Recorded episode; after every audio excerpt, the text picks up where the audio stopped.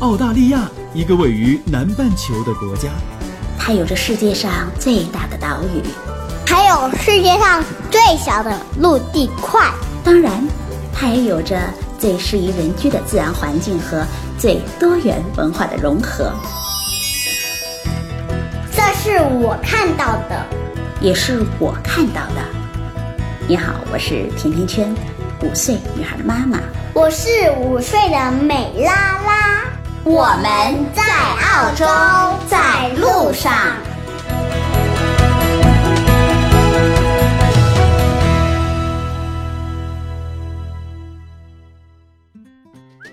大家好，甜甜圈在澳大利亚的悉尼向你问好。昨天大半夜的时候，我在堪培拉的朋友就给我发来了堪培拉街道两旁插满了好多中澳两国的国旗，还有中英文双语的欢迎旗帜的照片儿。因为啊，昨天晚上，也就是二十二号晚上的十一点钟的时候呢，李克强总理抵达了堪培拉，这是中国总理近十一年来的第一次正式访问澳洲。而今天的上午，我在电台准备着新闻直播的时候啊，在澳大利亚最具影响力的全国性的报纸《澳大利亚人报》上，哎，也看到了署名为中国国务院总理李克强发表的文章。这篇总理署名的文章是英文版，中文媒体翻译出来的标题是“推动中澳关系向前走”，非常非常大的标题，还有版面。这篇文章大概有一千三百字左右啊，有十多。次都提到了向前、前进和奋进。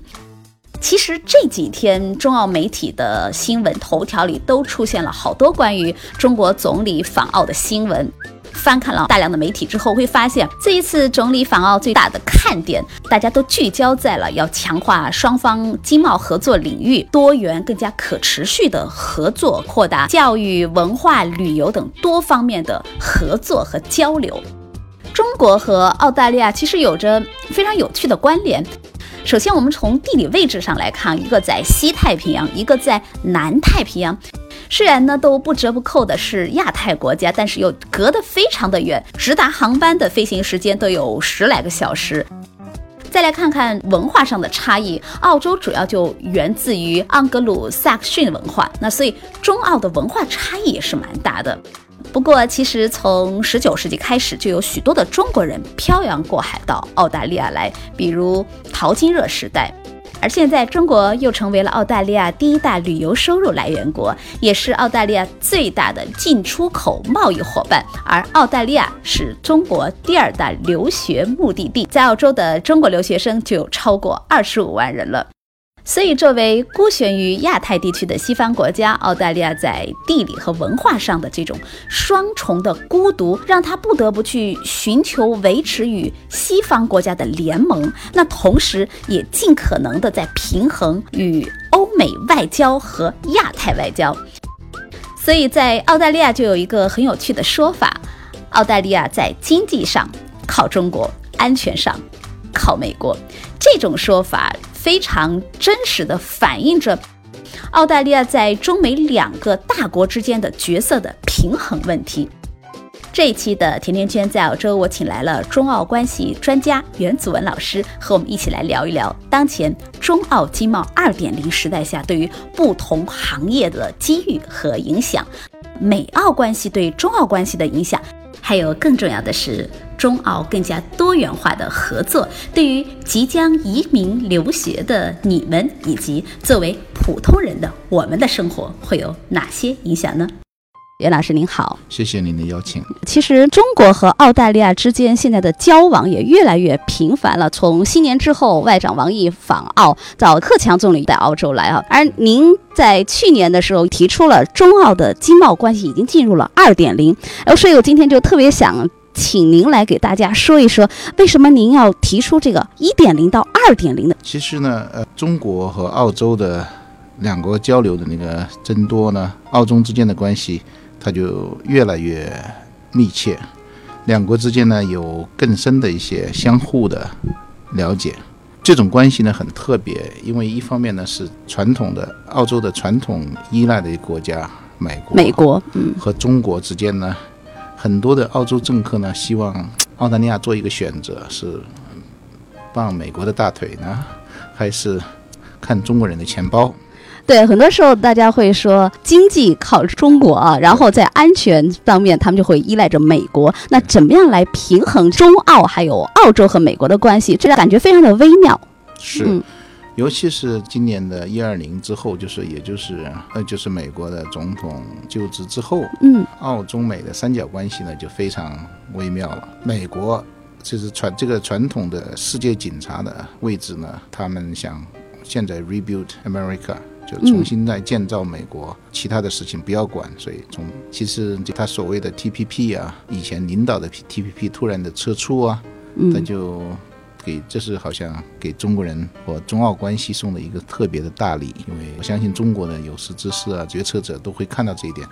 这是一个非常大的礼礼物。这样的话呢，习主席在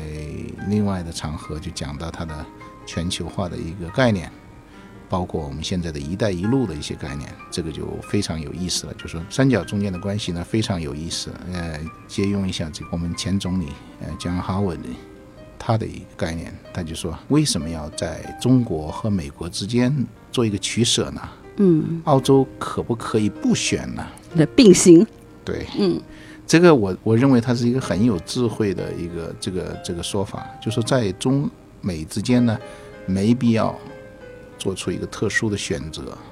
因为中国是朋友，美国也是澳洲的朋友。嗯，作为一个华裔的澳洲人呢。我当然希望他更偏向中国，但是实际上呢，为了澳洲的利益呢，应该澳洲把这个平衡做好，这样的话呢，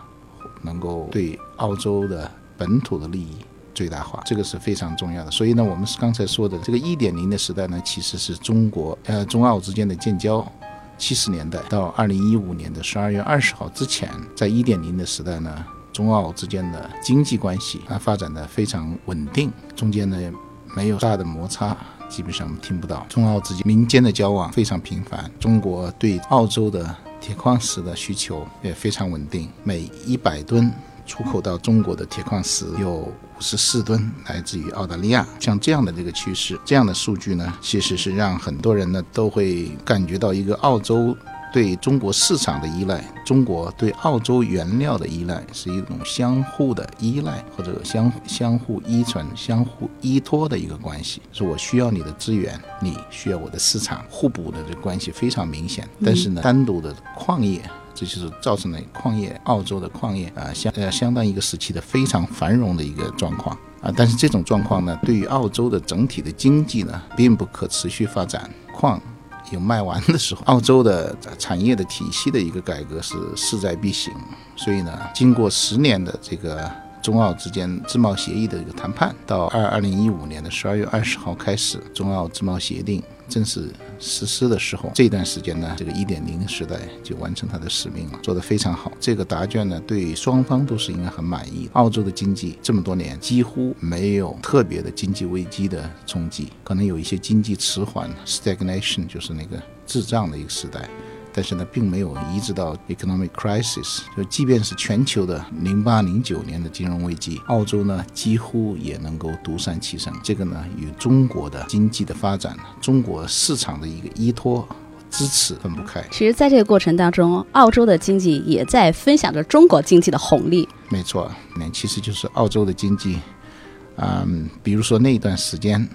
我想，我现在回忆一下，就在我们自己的这个生意中间都有相关的相关性。嗯，当时呢，大量的中国客人在澳洲买房产、豪宅。零八年、零九，我我想呢，可能是中国的这些买家帮助澳大利亚的经济度过了那一段时间，度过一段非常艰难的时期。本来可能是非常艰难的时期呢。而通过澳洲的、中国的大量买家，那注入了大量的资金，我们自己的生意中间也接触到不少的这样的买家，所以这个是很特别的。是一点零时代呢，在二零一五年的十二月二十号就结束了，在。一六年的十二月二十号，也就是就去年，我很荣幸的接到了这个这个经贸大学邀请，去给他们的学生讲这个一点零、二点零时代。我觉得呢，二点零时代呢，呃，经过一年的那个发展之后呢，它的这种事态更加明显，多元化的发展，就是澳中之间的多元化的发展呢，这种状态更加明显。乳制品大量的购买的乳制品，就是当时的 Australian Financial Review 给了我一个采访，我记得当时他们讲的是，当时是一种什么？情形呢，大概是讲到讲到中国人把奶粉买完的时候呢，就是只能买两罐的，每一个用中文写的，在这个超市里边只能买两罐。他用中文写的，他写每个人只能买两罐，英文呢没有这种标示。嗯，他的宣传的对象非常明显。嗯嗯，他的受众群就是懂中文中文的人。嗯，所以他其实呢也是一个。挺有歧视性的一个标语，但是呢，从另外一个角度来说，当时他的采访呢，他问的问题就是中国人是不是把澳洲人买光了？我们这样买，我们是不是澳洲的资源都会被中国全部买掉？是呢，我呢有一段回复呢，我觉现在还记得，我觉得我说如果澳洲人满足不了中国的市场需求，得多问问我们自己的供应商，我问我们自己是不是应该做足功课，准备好中国市场，跟中国人做生意。这是第一个，第二个，如果在今后的二十年到三十年，澳大利亚都能继续的为中国持续的保持这种供应，对这种农副产品啊，对中国所需求的这种食品、乳制品、牛羊肉、红酒这一类的这个这个产品，大量的能够供应到中国人的餐桌的，澳洲将会继续享受至少三十年以上的红利。如果能供应三分之一的中国人口，我们已经就会。偷偷笑了，这个事情呢，我认为是一个对澳洲是非常有利的事情。你的产品刚出来就有人买了，我得问问自己，我的生产产能能不能增加，而不是为问对方为什么你买这么多呢？所以我们自己呢，有时候要冷静一点，就是到澳洲，澳洲人呢应该。更好好的想一想，有些时候呢，确实是中国人能够在合适的时候，尤其是在经济并不一定是特别好的时候，能够帮助我们。从从这一点上呢，我觉得有些呃主流的一些媒体是引导大家的一些评论，都好像是哇，不能让中国人买了，不能怎么样又怎么样。现在他奶粉掉价，现在巨掉，中国人不买的时候。对，包括贝拉米在整个亚洲市场的一个失误，在很多产品定位，这是从营销方面来讲的。产品的定位，呃，客户对产品的一些忠诚度，不是说澳大利亚就会有人买的，不是说你是 Blackmore 的，他就有人一定要买你。你 Blackmore，你做你的保健品不错，你做奶粉的时候，你看看有几个人买你的。所以呢，其实中国的买家是越来越聪明，澳洲的商家应该更多的去研究中国人的消费的习惯。啊，取得中国消费者的一个，嗯，一个好感，让他们持续的保持这种对产品的忠诚度。啊，作为澳洲、澳大利亚呢，是一个中国人的印象中间呢，是一个美丽、干净、清洁的一些一个国家。所以，就中澳贸易的初期呢，或许大家都会感觉到，yes，我们只要是澳洲的就可以买。但是，随着市场的份额，市场竞争者更多的参与，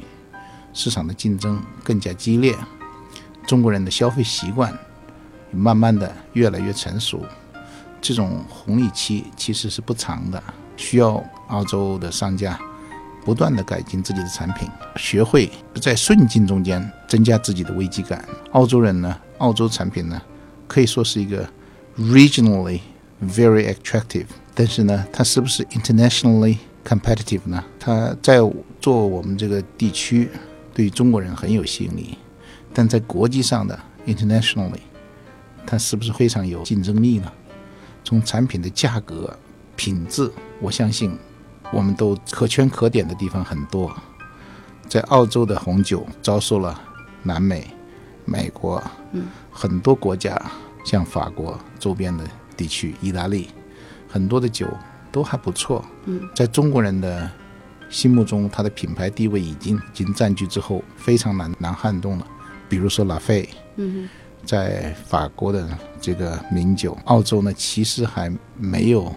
还离那特别有名的酒呢，啊，绝对高档、豪华、有地位、有身份、有面子的这种酒，其实离得还蛮远的。其实不仅仅是这种名酒，那比起这种平民价格的酒来说，比如说南美的很多也已经在中国的市场做得非常的好了。那所以刚才也听到您说，对澳洲人、澳洲的商家，他们需要现在去思考的，也是非常值得关注的。其实自从经贸协议签署之后这一段时间来说，通过您的观察，刚才您说了几个行业啊，那其他的还有哪些行业对他们的这个发展是非常迅速的？呃，这有两个非常我熟悉的，一个是在教育行业，澳洲的教育出口的大量的增加，就是大量的留学生来澳洲学习；还有一个呢是旅游业，今年呢又是中国的旅游年，克强总理又访澳，又掀起了另一轮的对澳洲的更新的兴趣，包括我们这次做的旗袍商务周，其中我们有一个十大的风云人物，他买的这个酒酒庄。他们买的很特殊，就是为了迎接中澳旅游年，也当然他们有自己的资本运作和其他方面的一些概念。在塔斯马尼亚买了两个古堡酒店，它是非常有特色的小的酒店，并且现在呢，塔斯马尼亚州也非常支持他们，所以他们现在做的在塔斯马尼亚，呃，又在考虑在维州、在新州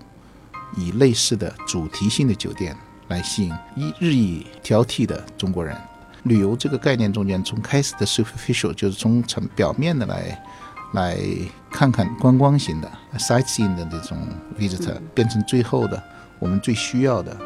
vacation 的 maker，嗯，做 holiday 的，而不是纯粹的 sightseeing。有些时候的 sightseeing，其实想想象一下吧，如果一个中国的游客跑到悉尼来住，他到中央海岸或者是在酒庄去跑一趟，他能够为澳洲带来什么样的利益？我们希望那个酒庄能够把他酒卖出去一些，啊，通过他们的品酒活动呢，能够订购一些寄出去，或者是这个行业的这个这个批发商啊，能够有机会呢买一些，这些方面都是旅游带来的商机，另外的商机。然后呢，还有一些在当地的消费，像旅游管理的有相关部门，就 Tourism Australia，多考虑一些，让他们 stay an extra day。嗯，在哪个地方，第一个让他们多有机会留下，多让他们花一点，花费一点，就说给他们一些机会来消费。有些中国人来了之后，他们觉得没地方买。嗯，而中国同时呢，从中方呢也应该要了解一些，就是去澳来澳洲呢，他应该是多体验。澳洲是一个，嗯，需要多体验的国家，因为最值钱的是它带不走的空气啊、水呀、既然来了，好好的享受这边的空气、水、海鲜，比如说爬这个 climb the bridge 悉尼桥啊，看看观光塔呀、然后呢，在水族馆去悉尼的 Darling Harbour 去走一走啊，喝喝啤酒，这种以休闲的方式来旅游的，这是我们觉得可能是下一个的趋势，并且对澳洲也会更有利，对中国人自己也会有利。我希望游客呢自己来之前呢做足功课。也就是从观光啊变成了体验式的，能深入的有多的体验对澳洲的文化的感知，同时也能多带来一些商机。这也是在中澳经贸关系之后，我们各行各业的商家他们需要去思考的问题。我们就会想到啊，现在虽然说中国和澳洲都属于是亚太地区，但是两国的文化毕竟还是有相当的区别。澳洲大部分的居民就来源于这个欧洲的国家呢，像美国一样，最早带有欧洲的文化的色彩，不管是他们的文。文化制度还有观念上，其实和传统的中国人来说有很大的差异。那怎么样在这些有差异的同时，又让中国的和澳洲的这种合作的经济模式能很好的发展下去？这也是很多人非常关注的问题。是，其实呢，正是因为差异，才才制造出新的需求。如果大家都差不多的，都是吃的汉堡，到这里吃，跟欧洲吃，到美国吃这个汉堡呢？其实没有什么特别的差异，所以呢，我我希望呢，在澳洲来旅游的这个中国同胞呢，不是纯粹的只吃中餐，慢慢的学着去来体会吃澳洲的很多东西也蛮精彩的。在澳洲本地的海鲜一定要多吃多尝，在澳洲的海鲜可以很安全的消费，在澳洲呢几乎没有任何的疑疑问，就在任何街边的小摊都敢吃。消费的观念呢，就是中澳之间的文化差异，包括买东西，买一些澳洲的精品。哎，对，其实您说到这个，我也想正好问您哈，因为不少的听众朋友就留言，哎，到澳洲到底买什么样的伴手礼才真的是澳洲的特产？这也是好多人很困惑的问题。很多澳洲的。红酒是不错的，但是呢，它可能有一个海关的规定，也就是六瓶。现代，嗯，对，最多只能带带带上六瓶。可能大家听说的澳洲的红酒，也就是奔富，还有什么其他的好推？其实 Handpicked 也不错，还有那个幺八四七也不错，就中国人也很喜欢。目前的 Royal Star 还有一些保健品，澳洲的保健品相当不错，这个是可以带回去的伴手礼。衣服啊这些东西，可能就不一定在这里来消费了。同时，也有朋友们会有疑问，因为他们感到国内的红酒其实。价格蛮高的，但是到了澳洲的超市转一转，发现很多几块钱的红酒，哎，味道也是还不错的。为什么会有这样的现象？其实就是因为出口的一些税率或者中间的环节的增加，澳洲的酒甚至有些是比水还便宜，还便宜。那澳洲的瓶装水其实不仅仅比牛奶贵啊，对。那牛奶一一个 liter。嗯，一块钱，对。但是水一个 liter 一定贵过这个一块钱，这这是很很特别的差异。所以到澳洲多享受一些，多吃吃海鲜，多吃吃海鲜呐，享受一些海滩呐，享受澳洲人的一个 barbecue 啊，蛮有意思的。越来越多的这个趋势，就看到很多人来的时候，他都会抽个半天一天，在悉尼唐人街周边呐，到处跑一跑，都想了解一些孩子来上学怎么办呢？自己是不是可以移民啊？这个呢，也是一个中澳旅游的一个特别的有利的一个副产品。我们有说到旅游，然后教育啊，还有农产品。对于中国的老百姓来说，中贸的二点零以后，你感觉到他们能受到的最大的好处会有哪些方面？最大的好处就是澳洲提供的一些服务。越来越多，并且呢，有些时候像共济册的一个改革啊，比如说留学可以做到先办好签证，批下来之后再付款，这样的话其实也是澳洲人向中国政策靠拢，学习中国的智慧。所以呢，现在越来越呃留学这方面的政策已经有一些特殊的一些改变，其他金融的服务业也在改变，澳洲的公司金融机构啊也在考虑建立自己的银行啊，像澳银这样的机构正在申请牌照，想做成一个这个以中国。国的高净值人群为主体的银行，这也是中国强大。后面的他们已经看到了中国人能给带来的经济利益，带来了特别的机会。所以呢，借用这一句这个俗这个俗一点的话吧，就说你若盛开，蝴蝶自来，自来，蝴蝶可以爱来不来。哎，刚刚有提到这经济问题，那大家可能就会马上就联想到还有一个问题，就是在中澳这个引渡条约也是呃最近提上日程了。这么多年来，感觉到越来越开始要正式实施了。觉得这个引渡条约一旦实施之后，会影响。到哪些方面？这个有一系列连锁反应，嗯，觉得它是一个蛮积极、蛮正面的。第一个，这些人会对中国本土的这些贪官想过来的人呢，是一个就是一个 stop sign，别去了，澳洲对你也不安全了。第二个呢，已经到了澳洲的这些这个贪官呢，到了之后可能也。不是很安全，估计整容公司啊、整容店会更加繁荣。就是很多人可能通过隐姓埋名啊，通过其他的方式会想办法留下。但是呢，这种威慑力量太大了，因为中澳之间的引渡条例一旦成效，没来的肯定不会考虑再来了，不会冒这个险了。来到的他也待不住，提心吊胆的，天天的提心吊。最难受的并不是有时候判死刑都不一定是最难受的，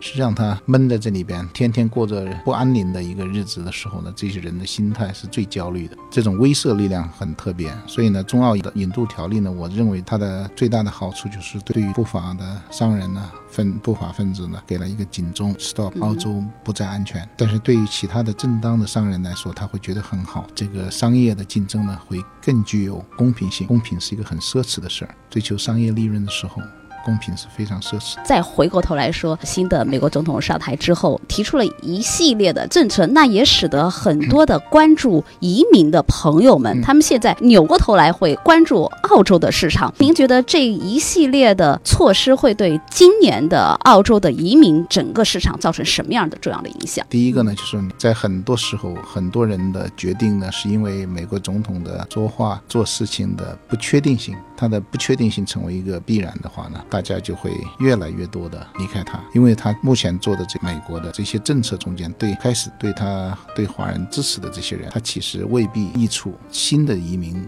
感觉自己不安全，尤其是他从移民方面颁布的一些政策，一会儿说 yes，一会儿说 no，就是摇摆不定的。他的摇摆不定的这个政策，尤其是在建立七道墙，尤其是墨西哥和美国之间的这道墙，他认为用一个墙能够一个新的像类似于柏林墙的这个方式能够解决问题的话，那就太简单了。美国的难民问题目前不是一天两天的问题。美国的枪支管制问题也不是一天两天的问题。澳洲不需要用特别的方式，它只需要像有像现在这样，就持续的保持一个稳定的政局，这是第一。第二个呢，啊，严控枪支，严控枪支呢，对于很多想去美国和澳洲留学的这些家长送孩子来的时候，他就会考虑这个城市是不是有一些校园的枪击案，的他会考虑这些因素。谁也不想把自己的孩子送到一个枪林弹雨的一个校园。澳洲从这一点上来说是非常有吸引力的。澳洲的教育机构啊、旅游机构都可以打安全牌，能够吸引到更多的移民和留学生，尤其是移民的人。我们预测呢，去年说投资移民呢，澳洲第一次成为全球大热，一万一千个富人。就是意味着一万一千个富人的家庭移民澳洲，这个数据我觉得会比较的真实的反映这个要求。我相信呢，今年的投资移民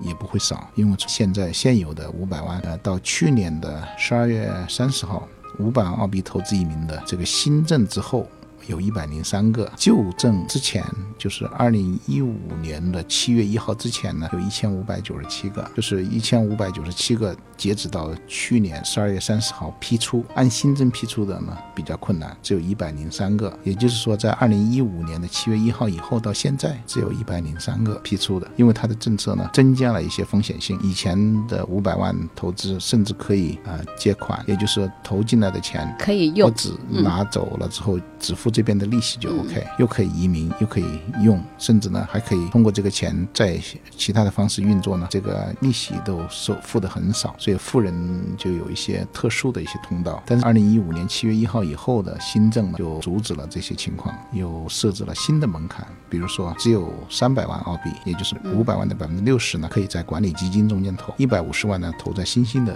产业和机构。或者买股票，另外的五十万必须投在风投基金，这样的话就增加了一个是增加了灵活性，增加的那个资金的活跃程度就必须投了，投到这些风风投基金里边。嗯，另外一个呢，对于投资人呢，他的问题呢，就是说风险大了，有可能这五百万可能中间至少五十到一百五十万呢，面临有一些风险，拿不太回来了，拿不太回来，可能会亏一些钱。三百万呢中间有一些回报。另外的两百万呢，就不一定有特别的回报，甚至会亏一些钱。这样一进一出呢，可能这五百万可能会有一些缩水。尤其四年以后，谁也不敢说定，就是四年的投资情况，你你所委托的这个投资经理，他是不是能够帮你把钱涨上去？现在大的投资银行，比如说我们现在做五百万做的不错的，像 Morgan Stanley 和啊 Moelis 这些基金公司，他们的基金经理的水平。决定你今后的收入，或者另外一种说法可能更合适一点，就是基金经理的运气决定你是今后这五百万的财富是增长多少还是减少多少。就这个情况很特殊，所以呢，从另外一个角度来说，移民政策会越来越难。就包括五百万的五百万的政策，从一二年的十一月二十四号开始到现在这几年，每年都看着在。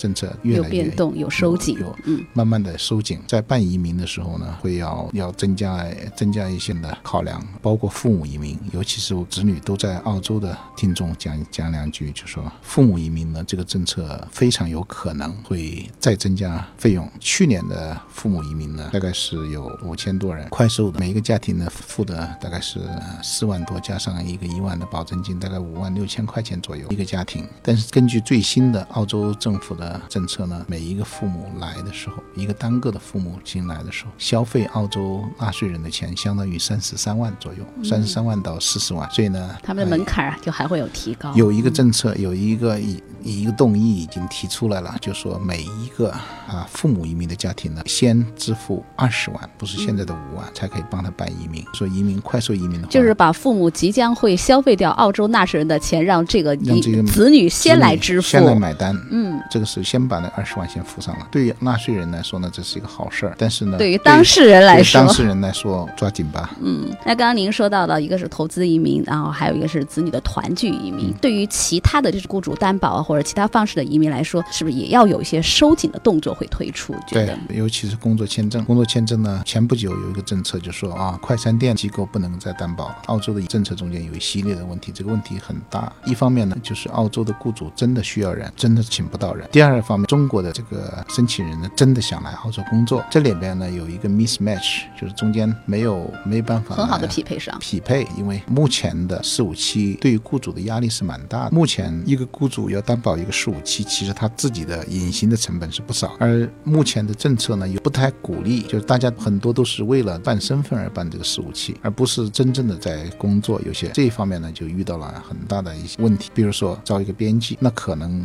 一般的编辑在市场上的正规的行情可能四万多，但是呢要办这个四五七的这个编辑呢变成了一下五万三千九，这个雇主无形中间他就必须要做这个编辑，那就问题就来了。一方面呢是没办法做到，雇主 can't afford，但是又需要；另外一方面呢，在市场上本地的又有一些人，报纸啊或者其他方面的一些编辑，可能四万块钱还算多了。这两边它的 mismatch 在什么地方呢？就是申请的人、当事人呢，他会觉得哇，我就值五万多块钱了，所以他对雇主的感觉就是也没有，不光说是担保了他，我好好的为他，他不知道这个雇主付的澳洲本地的员工或许还少一点点，因为这个需求中间不一样。所以四五期的这个签证呢，其实是问大的解决的方案呢，是一第一个对四五期的叫 non-skilled，我希望它分成澳洲人不愿意做的四五期，一个是 highly skilled，low skilled 呢，就那些洗车啊，或者是在特殊的一些简单一点的清洁啊，或者其他部分的一些工作，价格就是三万多、四万、三万多块钱，这个劳动力市场就解决的很好了，并且很多人会愿意做，也会愿意过来。另外一个 highly skilled，你真的五万、六万、七万，你该付多少付多少，你他的 skill。要足够，并且行业的 comparables benchmark 都要合适，就是它的行业的标杆，你要按照它的 benchmark 走。但是呢？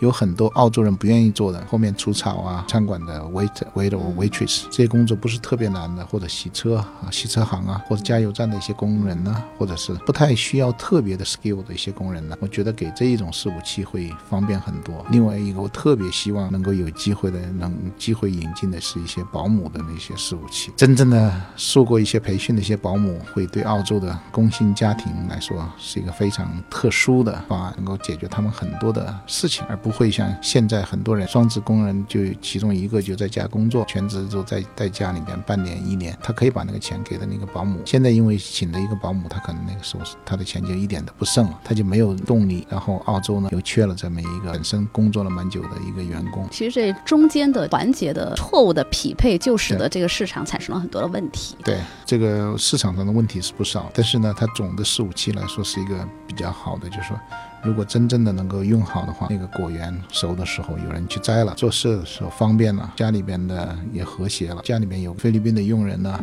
或者其他的佣人可以用进来，可以引进，费用呢也基本上也可以 under control 的，而不是现在很多人都市场随便找，又不安全又不合适，又现在保姆签证只对外交官的家庭，对其他的普通家庭是不行。其实其他普通家庭的需求量还是蛮大，巨大，这个方面是巨大，所以在这里也看到了商机，这是很特别的商机，其实，但是呢，澳洲本地的人是不太愿意做的，嗯，很多人愿意做的，大多数都是一些持着这种监护人签证的，持监护人签证又是一个灰色的签证，嗯，他是不能工作的，嗯，所以这些人不能工作，他能做的是什么呢？做一些家政的活，不需要打碎啊，不需要到外面抛头露面去工作，这个也或许可以。为什么是一个灰色地带？为什么不能让他合法的。合法化呢？像这个 Guardian Visa 的人，持持着这个监护人签证的人，其实很多人是有工作能力的，他也有工作需求。他也有工作需求，有工作能力，为什么浪费这些？他不是抢澳洲人的工作，他因为他做的都是一些零散的时间，因为他不能够早上要送孩子上学，晚下午要孩子放学的时候要帮助孩子去补习啊，去做其他的功课。其实他有很多时间都没有了，但是他中间的这几个小时，他能做一些什么？其实澳洲政府呢，应该考虑给这些持有监护人签证的这些父母母一定的机会，或者你给他一个年龄限制，给他一个二十个小时的工作工作时间，未尝不是一个好事儿。更合理的把这些人群都给利用起来了。对，而现在的情况是完全没有工作许可，这是一个很糟糕。盘活了这一部分带工作的非工作签证的人群。对，把他们用在澳洲本地人不愿意干的事情。在周边，但是呢，又又多了劳动力，并且不用偷偷摸摸的去做，这是非常好的建议。今天我们和袁老师又谈到中澳的经贸，也谈到了中澳经济模式的一些商机的问题啊。那我们非常的感谢袁老师，谢谢袁老师，谢谢您。今天就到这里了。如果你对澳洲的留学、移民、置业、投资、吃喝住用行有话要说，可以在节目的下方直接点击我要评论，或者。加甜甜圈的微信，FM 甜甜圈的全拼，F M T I A N T I A N Q U A N 就可以给我留言互动了。甜甜圈在澳洲给你说我看到的、听到的、经历着的和感受到的。我们下期再见吧。